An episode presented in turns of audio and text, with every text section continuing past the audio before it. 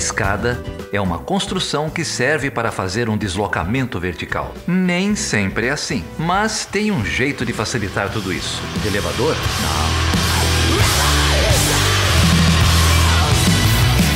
Seja bem-vindo e seja bem-vinda a mais uma edição do podcast Chutando a Escada, um podcast que fala sobre política internacional e um pouquinho sobre o nada. Eu sou Felipe Mendonça. E eu sou o Geraldo Zaran. E Geraldo, se alguém quiser saber o porquê do nome Chutando a Escada, o que a pessoa tem que fazer? Por que, que um podcast sobre política internacional chama Chutando a Escada? Exatamente. Bom, ela pode entrar no, no nosso site, www.chutandoaescada.com.br tem uma explicação muito detalhada do porquê desse nome. E aí ela aproveita, inclusive, e ouve os podcasts anteriores. Ela pode assinar o nosso programa para receber direto no seu agregador de celular. Tem lá o link para o iTunes ou para os agregadores do Android, o que, que ela preferir. E pode deixar um comentário para a gente, né? Uma reclamação, uma crítica, uma sugestão de pauta. Escreve para onde, Felipe? Ah, ela deve escrever para perguntas@chutandoaescada.com.br. E eu deixo aqui os meus profundos agradecimentos ao Fernando Malta do SciCast, que ouviu e divulgou Chutando a Escada. Quem quiser saber mais sobre história, ciências e etc., eu recomendo fortemente o SciCast. O link está aí no post. E hoje falaremos sobre o que, Geraldo? Hoje a gente vai falar um pouquinho sobre política externa brasileira e sobre o pedido nas últimas semanas uh, do Brasil para entrar na OCDE, na Organização para a Cooperação e Desenvolvimento Econômico. E para isso a gente trouxe aqui a Laura Weisbich, que é especialista em relações internacionais, pesquisadora do SEBRAP e pesquisadora da Articulação Sul. A nossa política externa será regida pelos valores do Estado e da nação, não do governo e jamais de um partido. A solução pro nosso povo eu vou dar. Negócio bom assim ninguém nunca viu. Tá tudo pronto aqui, é só vir pegar solução é alugar o Brasil. Vamos ampliar o intercâmbio com parceiros tradicionais, como a Europa, os Estados Unidos e o Japão, sem prejuízo aos legítimos interesses de diversos setores produtivos brasileiros. Nós vamos recuperar a capacidade de ação do Itamaraty, acreditem. Esse imóvel tá pra alugar. Então hoje a gente recebe aqui, Geraldo, a Laura Weisbich. Falei certo? Perfeito. E hoje a gente fala sobre o que, Geraldo? Vai falar um pouquinho da política externa brasileira, desse governo Temer, enquanto ele durar, é, e do pedido recente do Brasil para ingresso na OCDE, que é a Organização de Ação para a Cooperação Econômica e Desenvolvimento. Para isso a gente trouxe a Laura. Tudo bem, Laura? Tudo bem. Prazer estar aqui com vocês. Prazer é nosso. É, Laura, você publicou junto com o professor Paulo Esteves e o professor Davidson Lopes um artigo recentemente comentando é, essa iniciativa brasileira, né? É, conta aí um pouquinho pra gente é, de onde saiu é, essa ideia, por que, que é, é importante trazer a, a atenção da, da sociedade para esse debate. Sim, a gente publicou um, um artigo recente que, no fundo, é uma tentativa de fomentar esse debate acerca dessa decisão e do anúncio da decisão do governo brasileiro né, sobre o Batuta Temer de é, fazer o seu pedido formal de adesão à, OCDE. E o que a gente tentou buscar nesse artigo, sobretudo porque o anúncio foi feito de maneira bastante rápida e foi seguido de uma de uma certa chuva, digamos assim, de, de análises, ainda que breves, mas bastante elogiosas da decisão do, do Brasil de, de postular né, a essa adesão formal. E o que a gente pensou no artigo é que a gente não está a, nem a comunidade de política externa e nem a sociedade brasileira é maduro o suficiente, é, o debate público não está maduro o suficiente acerca do que são os custos e os benefícios desta decisão. O que a gente queria no artigo era trazer possibilidades de pensar essa decisão da adesão é, de uma outra maneira. E colocar prós e contras na mesa num debate mais, mais maduro. Então, a gente inclusive denominou o artigo de a reforma da política externa, porque a gente dialoga bastante com a ideia de que essa adesão ao, a essa organização multilateral é uma, é uma espécie de reforma da política externa, tal como, né, um paralelo na política externa, algumas reformas de cunho liberalizantes que estão sendo é, postas aí na mesa pelo atual governo. Então, esse, vamos dizer, essa, esse era o primeiro objetivo do artigo.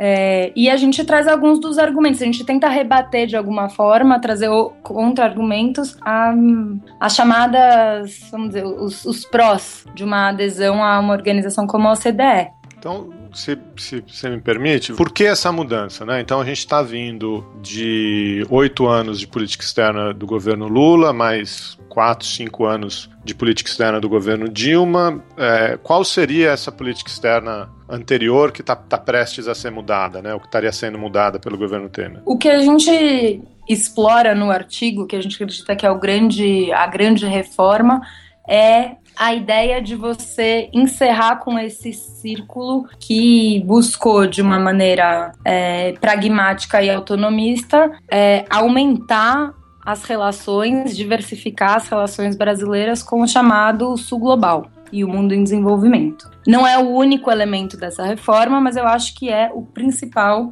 é, a principal mudança que uma mensagem simbólica como um pedido de adesão ao OCDE traz. Eu vou complementar essa, essa, essa ideia com outras ideias que, que, de alguma forma, mesclam um pouco a agenda de política externa com a agenda de política doméstica. Né? Acho que mais do que nunca a política externa brasileira está bastante vinculada com o contexto atual que a gente vive. Então, por isso que a gente também une a ideia de uma reforma da política externa e uma adesão à OCDE como uma tentativa do governo Temer de é, criar bases sólidas para as suas reformas, eh, para sua agenda reformista interna. Então, a OCDE seria, pela sua característica, pela sua, pelo conjunto de instrumentos que, que, que a organização possui, pelos próprios membros que fazem parte da organização, seria de alguma forma um selo de qualidade é, e, um, e um trampolim talvez, e um solidificador para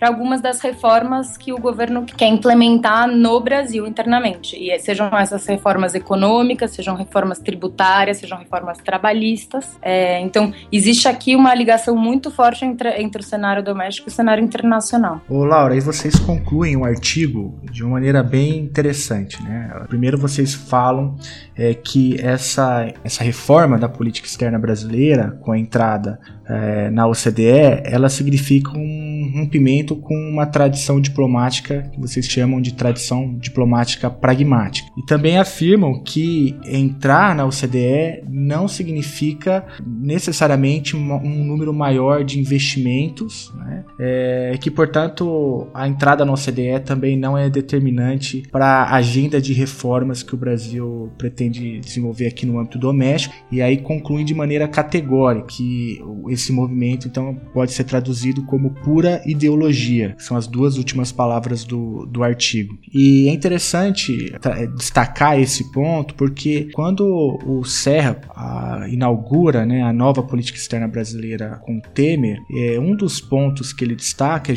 era justamente um distanciamento do que ele chamava de uma política externa partidária. Né? Fazendo, portanto, um contraponto do que seria a nova política externa com a política externa petista, que era cheia de ideologias e, portanto, com pouco resultado prático para o Brasil, quer seja em termos econômicos ou políticos. E, e aí é interessante a maneira como vocês terminam um artigo, né, categorizando esse movimento recente da política externa brasileira com o Temer de pura ideologia e fazer justamente esse contraponto. Faz sentido. Ele, no fundo, a, a nossa intenção era justamente problematizar até o uso né, da, da de que existiria no, no, durante os governos petistas uma ideologia e que, uh, para além do PT, não existe opção ideológica, né? É, o, que, o que, a nosso ver, é falso. Uhum. Nosso ver é falso e, e, no fundo, ele é falso no sentido de, inclusive, da necessidade de se debater o, que é uma, o que é esta opção por adesão a, a uma organização como a OCDE? Será que a OCDE amplia a margem de manobra de um país como o Brasil? Pensando na inserção nacional, desculpa, na inserção internacional que o país tem, na ideia de círculos concêntricos, na ideia de inserção dependente, né, de todos os, todas as maneiras como o campo de análise de política externa brasileira já desenvolveu a nossa a nossa inserção internacional. Então, se essa, essa ideia de que uma, uma adesão à OCDE ampliaria a margem de manobra internacional do Brasil, que traria mais investimentos, que serviria nossos objetivos de desenvolvimento e nossos objetivos de, né, de geração de benefícios econômicos ao país, não é evidente. E é isso que a gente tenta trazer em alguns dos artigos. Então, é, justamente para criar um debate público maduro acerca de uma decisão como essa. Então, fa de fato, o, a gente traz alguns dados que contradizem uma aceitação pura e simples de que o pedido de adesão e a futura adesão do país traria tantos benefícios. Assim. E a gente traz, inclusive, elementos que, que, que, questionam essa ideia de ampliação da margem de manobra. A gente acredita que, de alguma forma, essa margem de manobra se reduzirá. Nós vamos recuperar a capacidade de ação do Itamaraty, acredita.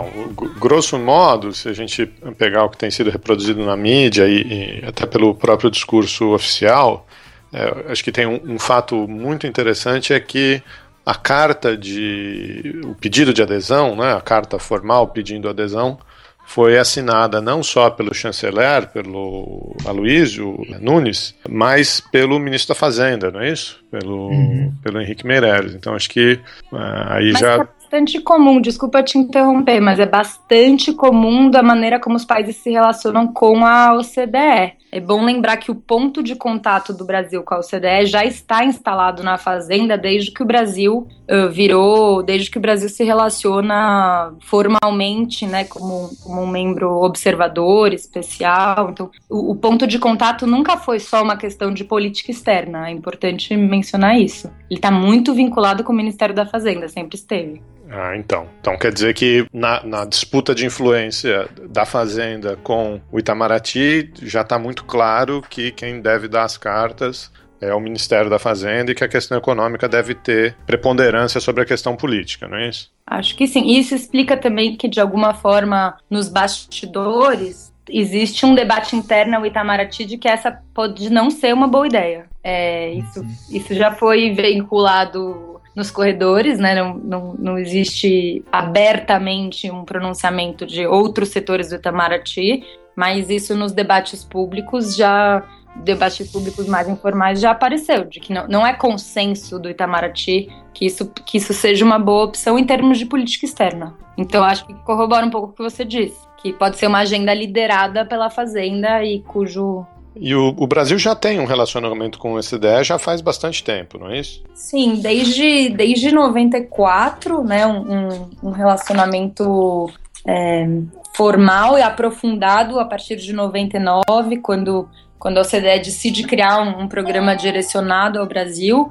é, mas sobretudo na década de 2000, quando o país passa a participar mais ativamente e de maneira seletiva de muitos dos dos é, comitês temáticos da OCDE. Então, por exemplo, um comitê de educação, que é quem, quem produz um, o índice PISA, por exemplo, que é bastante veiculado aqui nos debates nacionais anualmente.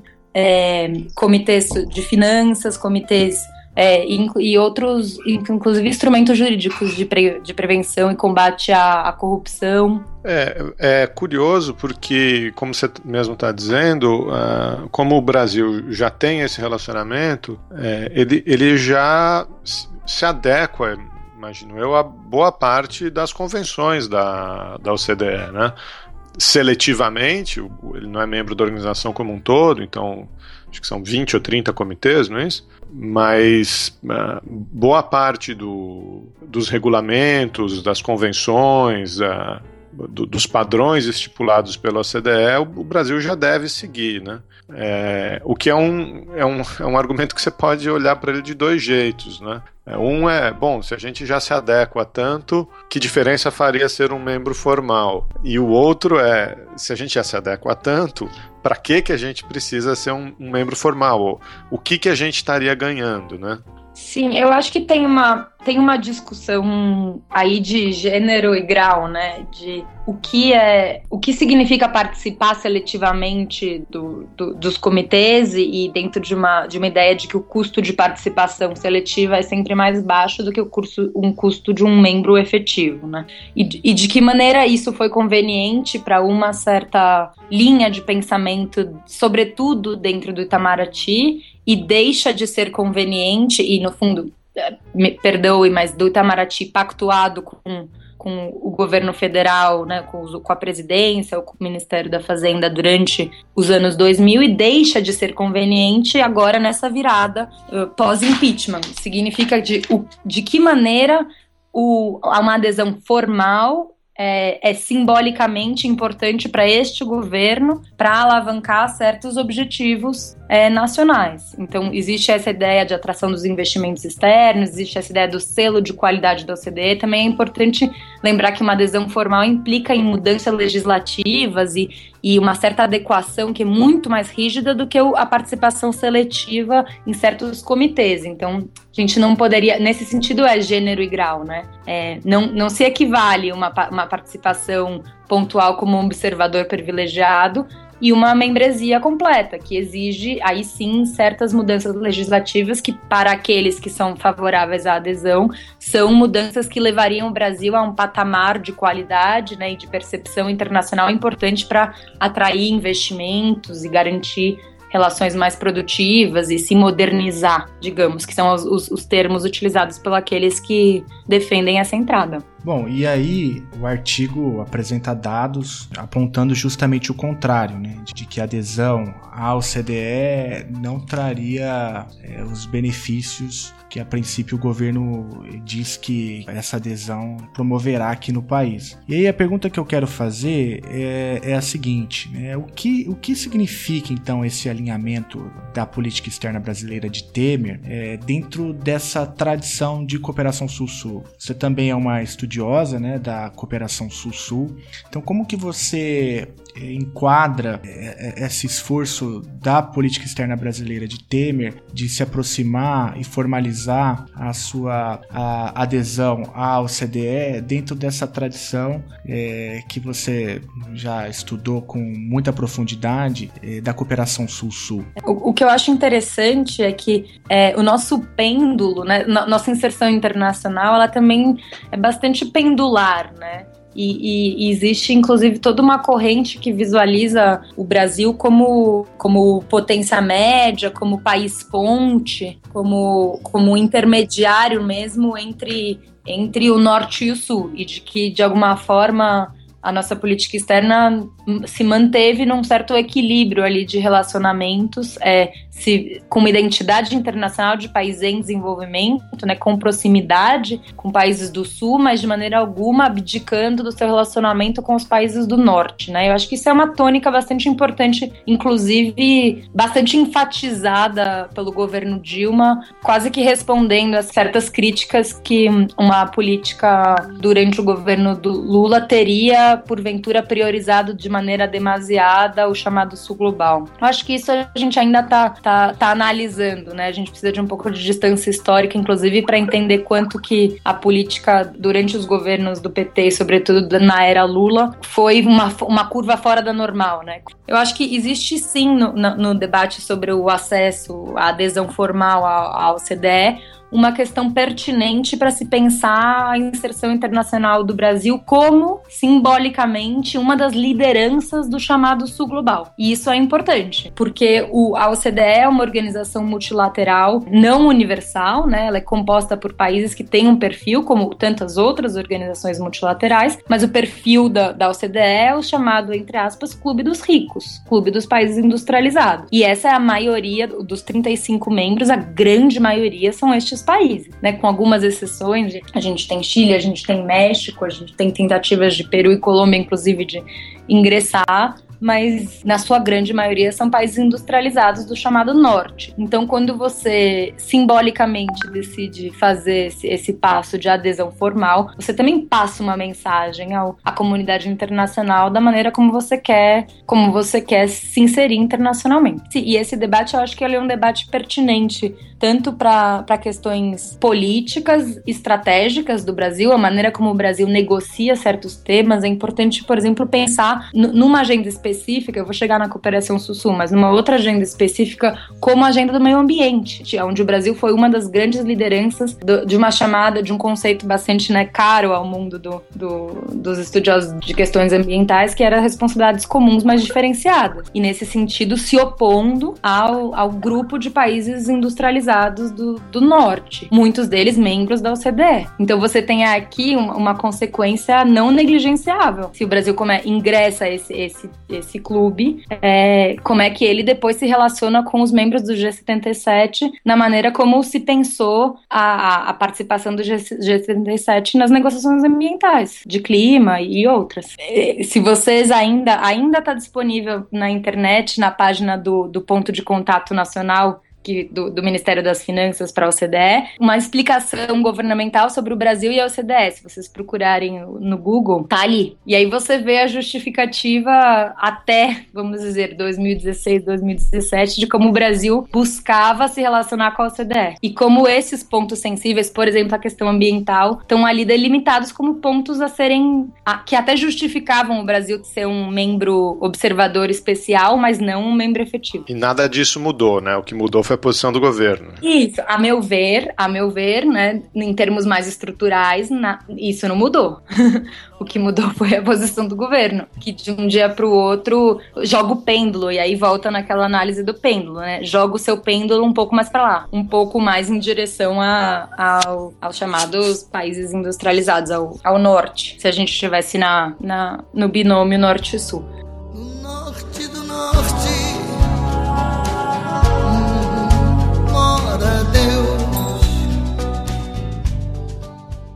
Mas só, só, mais um, só mais um comentário, talvez, em relação à cooperação Sul-Sul, que eu também acho pertinente, é que eh, dentro do, do microcosmos do, do debate sobre cooperação para o desenvolvimento e cooperação Sul-Sul, é evidente que a OCDE é um ator uh, bastante clássico nesse debate sobre ajuda ao desenvolvimento e cooperação para o desenvolvimento, e que o Brasil construiu na última década uma posição alternativa, não vou dizer antagonista, mas alternativa ao modelo de ajuda norte-sul, que tem seu locus principal no Comitê de Ajuda ao Desenvolvimento da OCDE. E é esse, e é esse órgão, é, desculpa, é essa entidade, a OCDE, e um órgão específico ali dentro chamado CAD, Comitê de Ajuda ao Desenvolvimento, que desenvolveu o grande arcabouço da ajuda internacional tal como, tal como ela existia. E isso, de alguma forma, se contrapõe com a maneira como o Brasil, na década, nos anos 2000, não, não só nos anos 2010, da década, do final da década de 80, mas dos anos 2000, sobretudo, como o Brasil se colocou como um grande ator protagonista na cooperação Sul-Sul, junto com outros países como, como a China, como a Turquia, como o México, como a Índia, como a África do Sul e outros países latino-americanos, como o Chile. Então, nesse sentido, é uma, é uma, é uma grande incógnita é, quais serão as consequências para a maneira como o Brasil é, se vê como ator da cooperação internacional, quais serão as consequências dessa adesão à OCDE? O Brasil vai aderir também aos critérios e aos modelos do, do CAD? E, portanto, vai abdicar da sua, né, da sua preferência pela cooperação sul-sul ou vai manter uma cooperação sul-sul a partir de critérios do CAD? Então aqui eu acho que você tem uma contradição forte de, de mudança de rumo mesmo, de mudança de rota. E aí talvez a palavra reforma, reforma da política externa se aplique bastante bem a esse, esse elemento específico. Laura, acho que é interessante é, retomar muito rapidamente um comentário que você fez lá no começo, acho que talvez tenha passado desapercebido. Que um jeito de enxergar essa mudança na política externa é é, submeter. É, é, como se a mudança das políticas externas fosse uma submissão dos interesses de política doméstica à política externa, não é isso? Então, o, o, esse governo me parece que, na tentativa de legitimar uma agenda de mudanças, de reformas, que tem oposição doméstica, né, por não ter um parceiro doméstico que legitime essa agenda, está procurando um parceiro internacional, né, ou está procurando um, um, argumento internacional. Num... Sim, eu acho, eu acho também, eu, eu acho que que é bastante, como analista internacional, é bastante, é bastante evidente que você tem, desde o impeachment, uma tentativa de utilização extrema, né, quase instrumentalização total do, da política externa à, à conjuntura doméstica. E a gente viu isso com, de várias maneiras, seja por um certo tour internacional que foi feito pelos dois chanceleres a fim de, de abafar qualquer possível crítica ao processo de impeachment, cartas mais virulentas e, e, e, notas virulentas a toda e qualquer instituição que se, que se pronunciou de alguma forma em relação ao que estava acontecendo domesticamente aqui no Brasil. Então, assim, de fato, a nossa política externa está bastante. É, tá bastante reativa nesse sentido.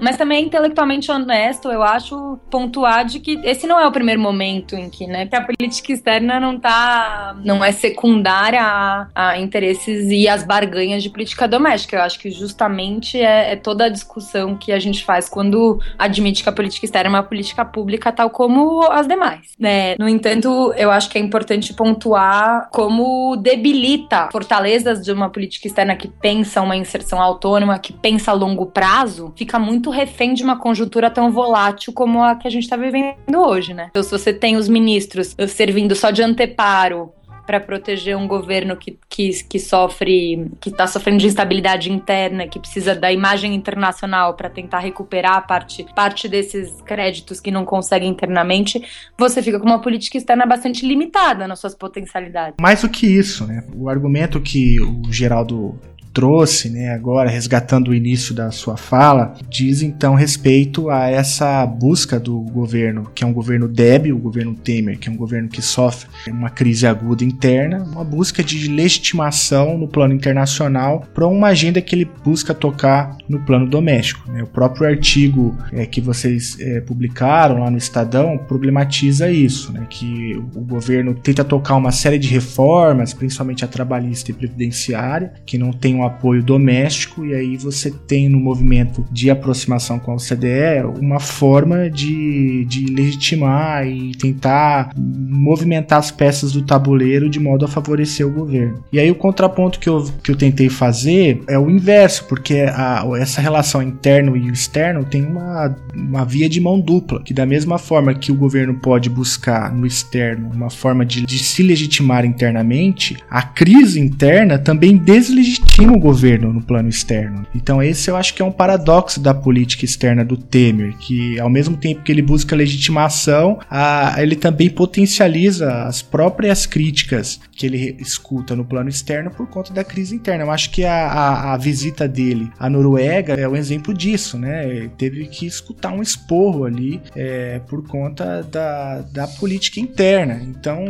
é, esse que é o paradoxo, né? Até que ponto um movimento de reforma da política externa, junto a ela, né, não está atrelada também o próprio, o, a própria ilegitimidade interna do país. Acho, acho que você tem razão. Eu vou até problematizar a problematização. Uhum. você tem, você tem, tem razão nesse sentido e eu, eu até acho interessante que o otimismo de que o Brasil rapidamente ia conseguir sua adesão em alguns meses, coisa que países demoram três ou quatro anos, eu não tenho certeza, porque se uma adesão à OCDE precisa ser unânime, imagino que algum dos países, alguns dos 35, pode levantar esse ponto que você acaba de levantar, né? De dizer, será que é bom a gente, nesse momento, um, um Brasil tão pouco crível, a gente dar uma carta branca? Que Brasil é esse? Então é possível, é possível que, que a adesão não saia tão rápido, justamente porque o governo não é crível internacionalmente para alguns atores. Então, nesse sentido, eu concordo com você. Eu só ia problematizar a problematização no sentido de também nos lembrar de que esse, essa estratégia de legitima, legitimação internacional, ou de. A gente no texto menciona aquele conceito de lock-in, né? De você. Um, de alguma forma tentar amarrar as reformas domésticas por meio de, da internacionalização. Foi um fenômeno bastante conhecido para pensar reformas liberalizantes na América Latina, mas também, também para pensar a redemocratização do espaço soviético, depois com a União Europeia. Enfim, tem vários, tem vários paralelos interessantes, mas é, é importante também lembrar como, como que o, o, os governos petistas também utilizaram a arena internacional para legitimar sua agenda social aqui no Brasil, por meio de, né, da, da exportação, da difusão de políticas tidas como exitosas, tá? Como Bolsa Família e, e, e, não só Bolsa Família, mas programa de alimentação escolar e tantas outras atividades é, políticas sociais que o Brasil desenvolveu na última, nas últimas duas décadas.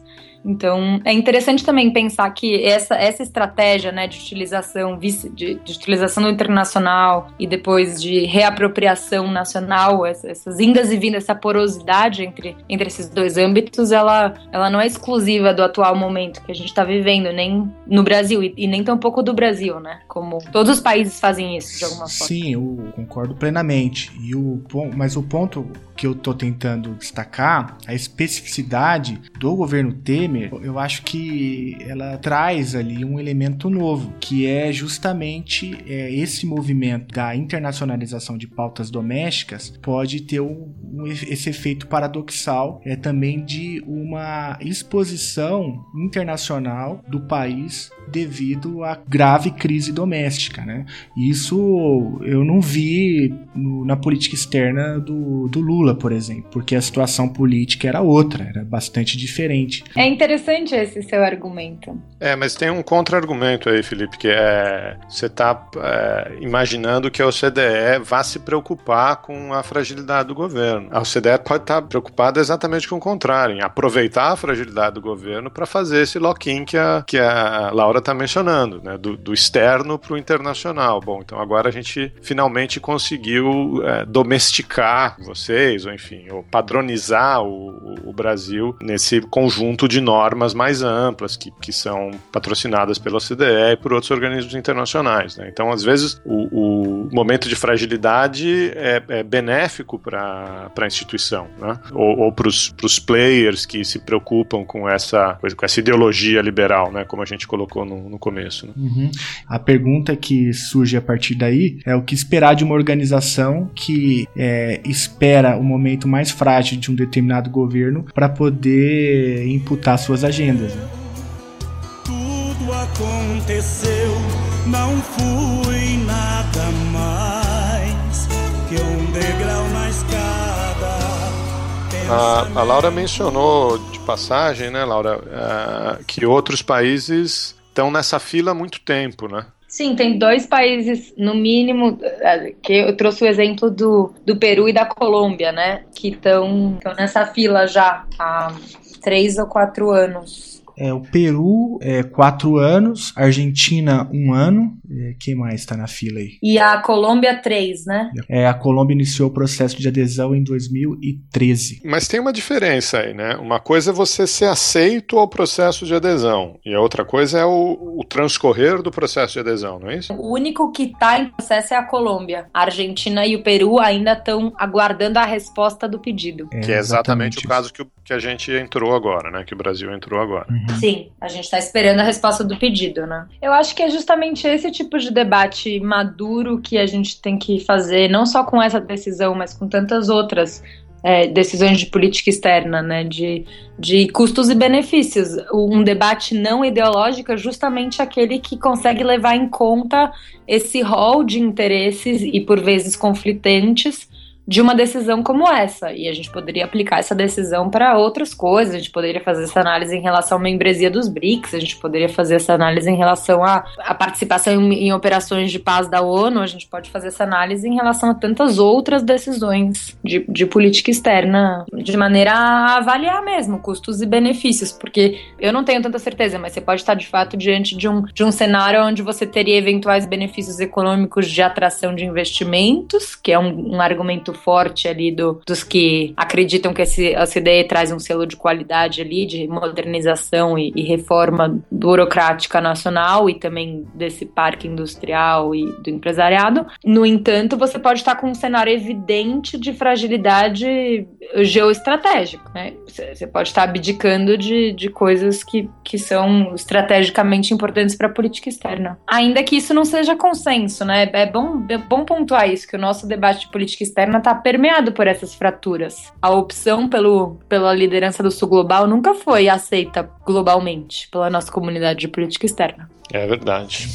Mas esse movimento da OCDE, eu acho que é uma, de fato, um movimento interessante que a gente tem que observar. Vocês chamam é, isso de reforma da política externa. É, fora esses movimentos mais recentes da, de aproximação com a CDE, é, e, que é o um movimento da fazenda. Que é o um né? movimento da fazenda.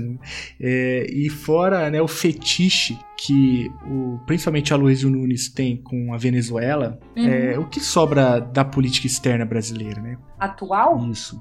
Essa do, do último ano, digamos. Isso. O que sobra dela. Pós então, impeachment. Pós impeachment. Não, na verdade eu vou começar por um ponto que a gente ainda não comentou. Eu acho que eu, eu vejo uma tentativa de aproximação com a Ásia, que, que parece ser um dos eixos aqui da, da política externa Serra Luizo Nunes. É, é, é, difícil avaliar isso porque Serra e a Luizo Nunes são figuras completamente diferentes, né? A gente não pode dizer que existe uma política externa pós impeachment. Uhum. Inclusive, a gente poderia começar por isso. Não se fez um debate mais de, de estratégia global, estratégico. É, essa é uma, é uma política externa tampão, tal como o governo é um governo tampão.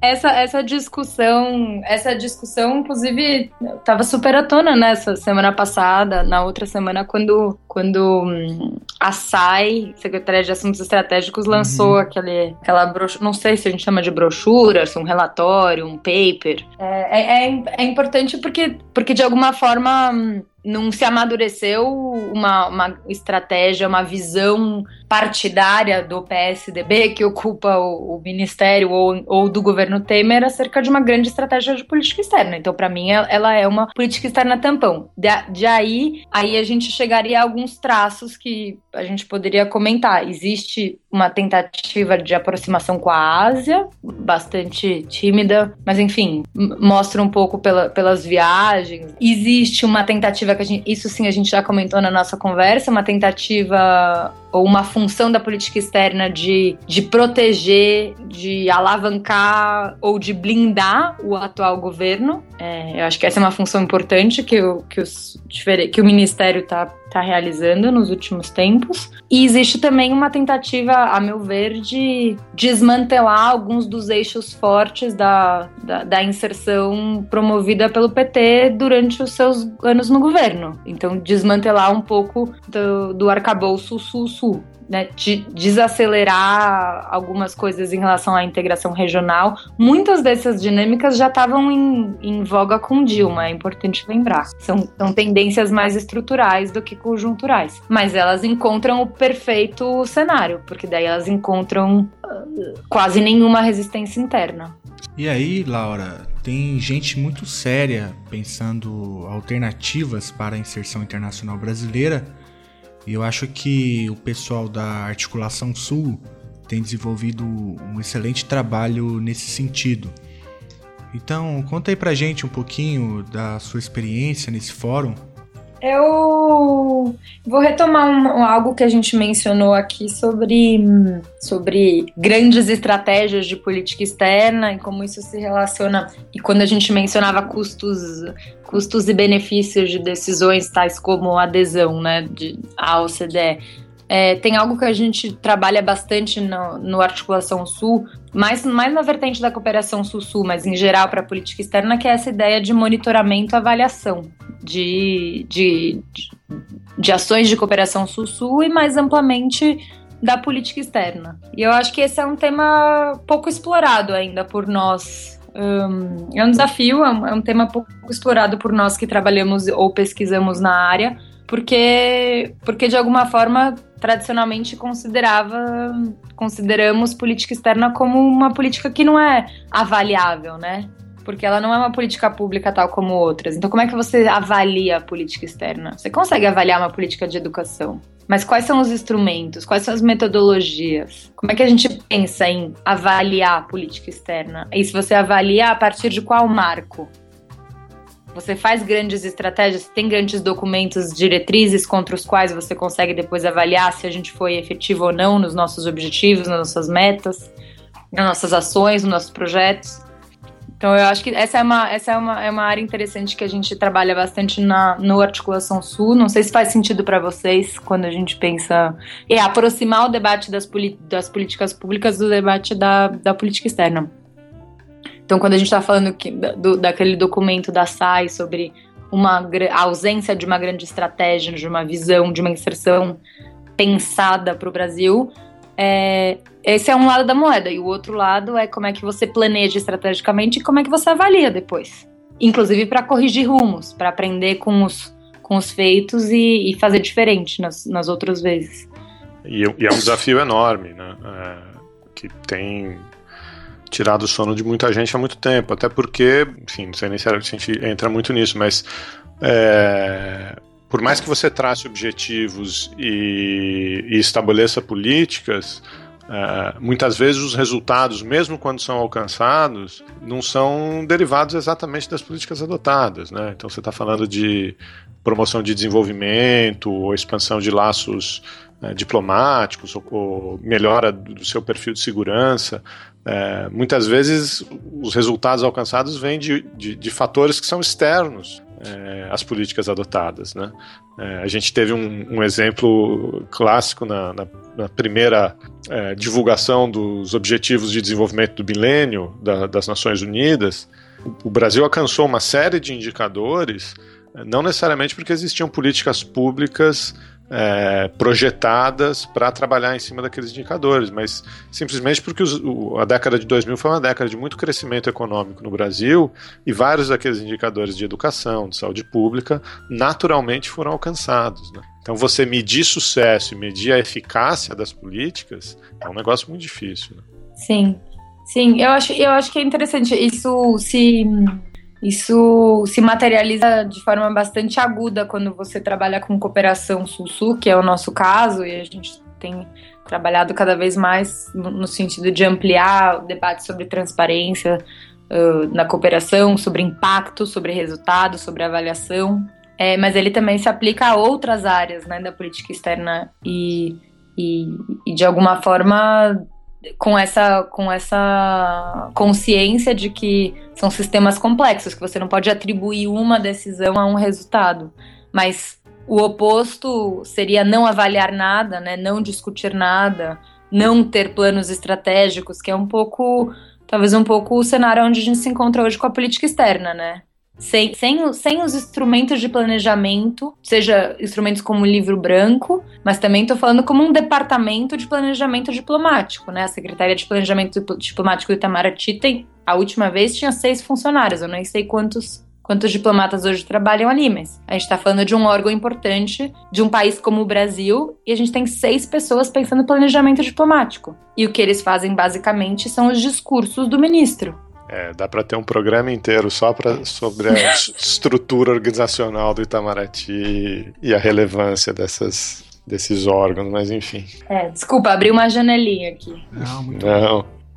Aliás, já que você abriu a janelinha, eu acho que a gente não pode deixar de mencionar a famosa carta, inédita carta, que circulou no início desse mês, não é? Só para contextualizar, eu, eu, me refiro a uma carta assinada por 93 diplomatas e cerca de 25 oficiais assistentes de chancelaria do Itamaraty, onde os signatários criticam o que eles chamaram de uso da força para conter as manifestações. E se eu não me engano, eles se referem à reação violenta do Temer à marcha que aconteceu no dia 24 de maio, quando o Temer inclusive assinou um decreto colocando as Forças Armadas na rua para restabelecer a ordem, né? E eu tava lá nessa marcha e posso dizer que a violência foi pesada mesmo. Mas voltando para a carta, os signatários também pediram que líderes políticos, abre aspas, abram mão de tentações autoritárias conveniências e apegos pessoais ou partidários em prol do restabelecimento do pacto democrático no país. Fecha aspas. Como que a carta entra nessa história toda, Laura? Como é que a carta entra na história toda? Eu acho que a carta é uma manifestação interessante daquilo que a gente estava mencionando sobre as fraturas internas, eventuais fraturas internas, né, dentro de uma de um ministério como Itamaraty, de uma corporação como Itamaraty, que porventura hum, parece monolítica, né? Então, ah, o ministro e o ministério fizeram seu pedido de adesão à CDE, o ministro e o ministério soltaram uma nota condenando é, a interferência do, da Comissão Interamericana de Direitos Humanos no que o Brasil e a polícia brasileira fazem em relação a manifestantes. E aí parece que o ministro e o ministério são entidades monolíticas e que não existe divergência ali dentro. Eu acho que essa carta mostra bem um, que, que as burocracias são mais complexas do que parecem e que tem disputas internas também rolando é, é, no seio de, um, de uma entidade como Itamaraty. É, mas é um divisor de águas, né? Você lembra de alguma outra vez que, a, que o, o Itamaraty é conhecido por um espírito de corpo tão forte, né? Você lembra de alguma outra vez que eles eu não lembro. Eles, eles chegaram a dizer que era algo inédito, né? Eu, eu não tenho essa memória histórica muito assim afiada para dizer se é inédito, inédito mesmo, mas imagino que sim. É, que tempos vivemos. Estou escrevendo essa carta meio aos prantos, ando meio pelos cantos, pois não encontrei coragem encarar o seu olhar. Está fazendo algum tempo que uma coisa aqui por dentro despertou e é tão forte que eu não pude te contar. Eu juro, eu nem tava lá. A culpa nem foi minha, foi dela. Essa maldita escada que derrubou a minha amiga. A mesma escada assassina que matou o Zé Carlos, o amor da minha vida.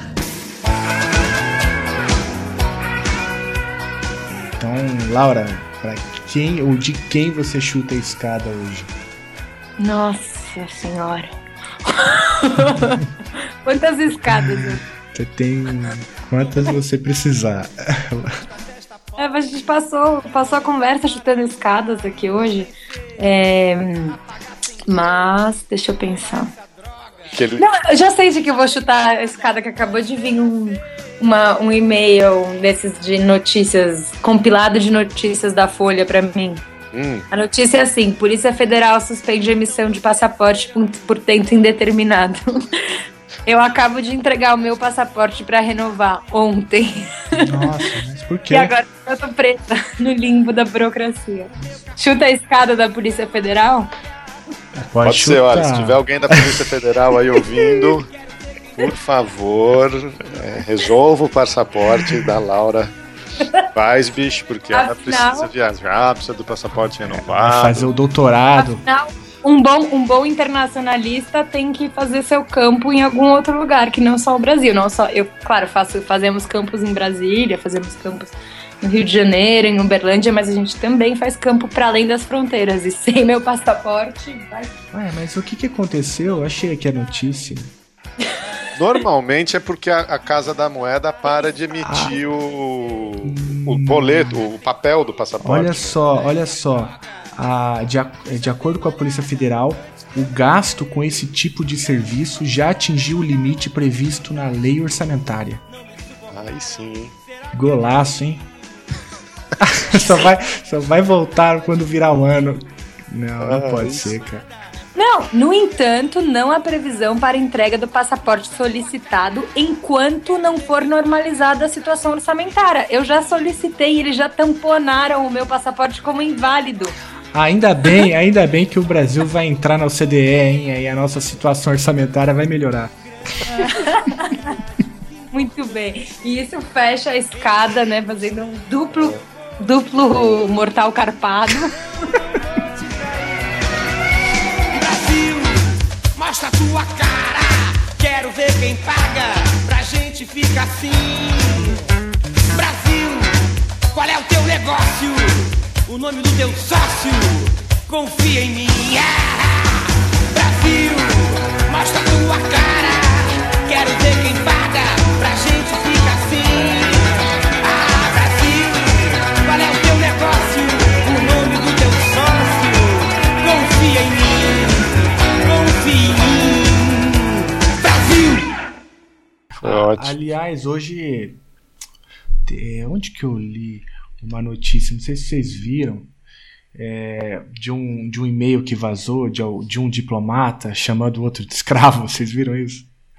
Ah, eu vi no Correio Brasiliense. Isso, Não, mas foi, foi um. Chamando um offshore, que ainda é mais delicado no, na, na cadeia alimentar ali do Itamaraty, né? Uhum, Era o embaixador perguntando onde ele arrumava um escravo, não era isso? isso. Ah. Isso. All you people are vampires!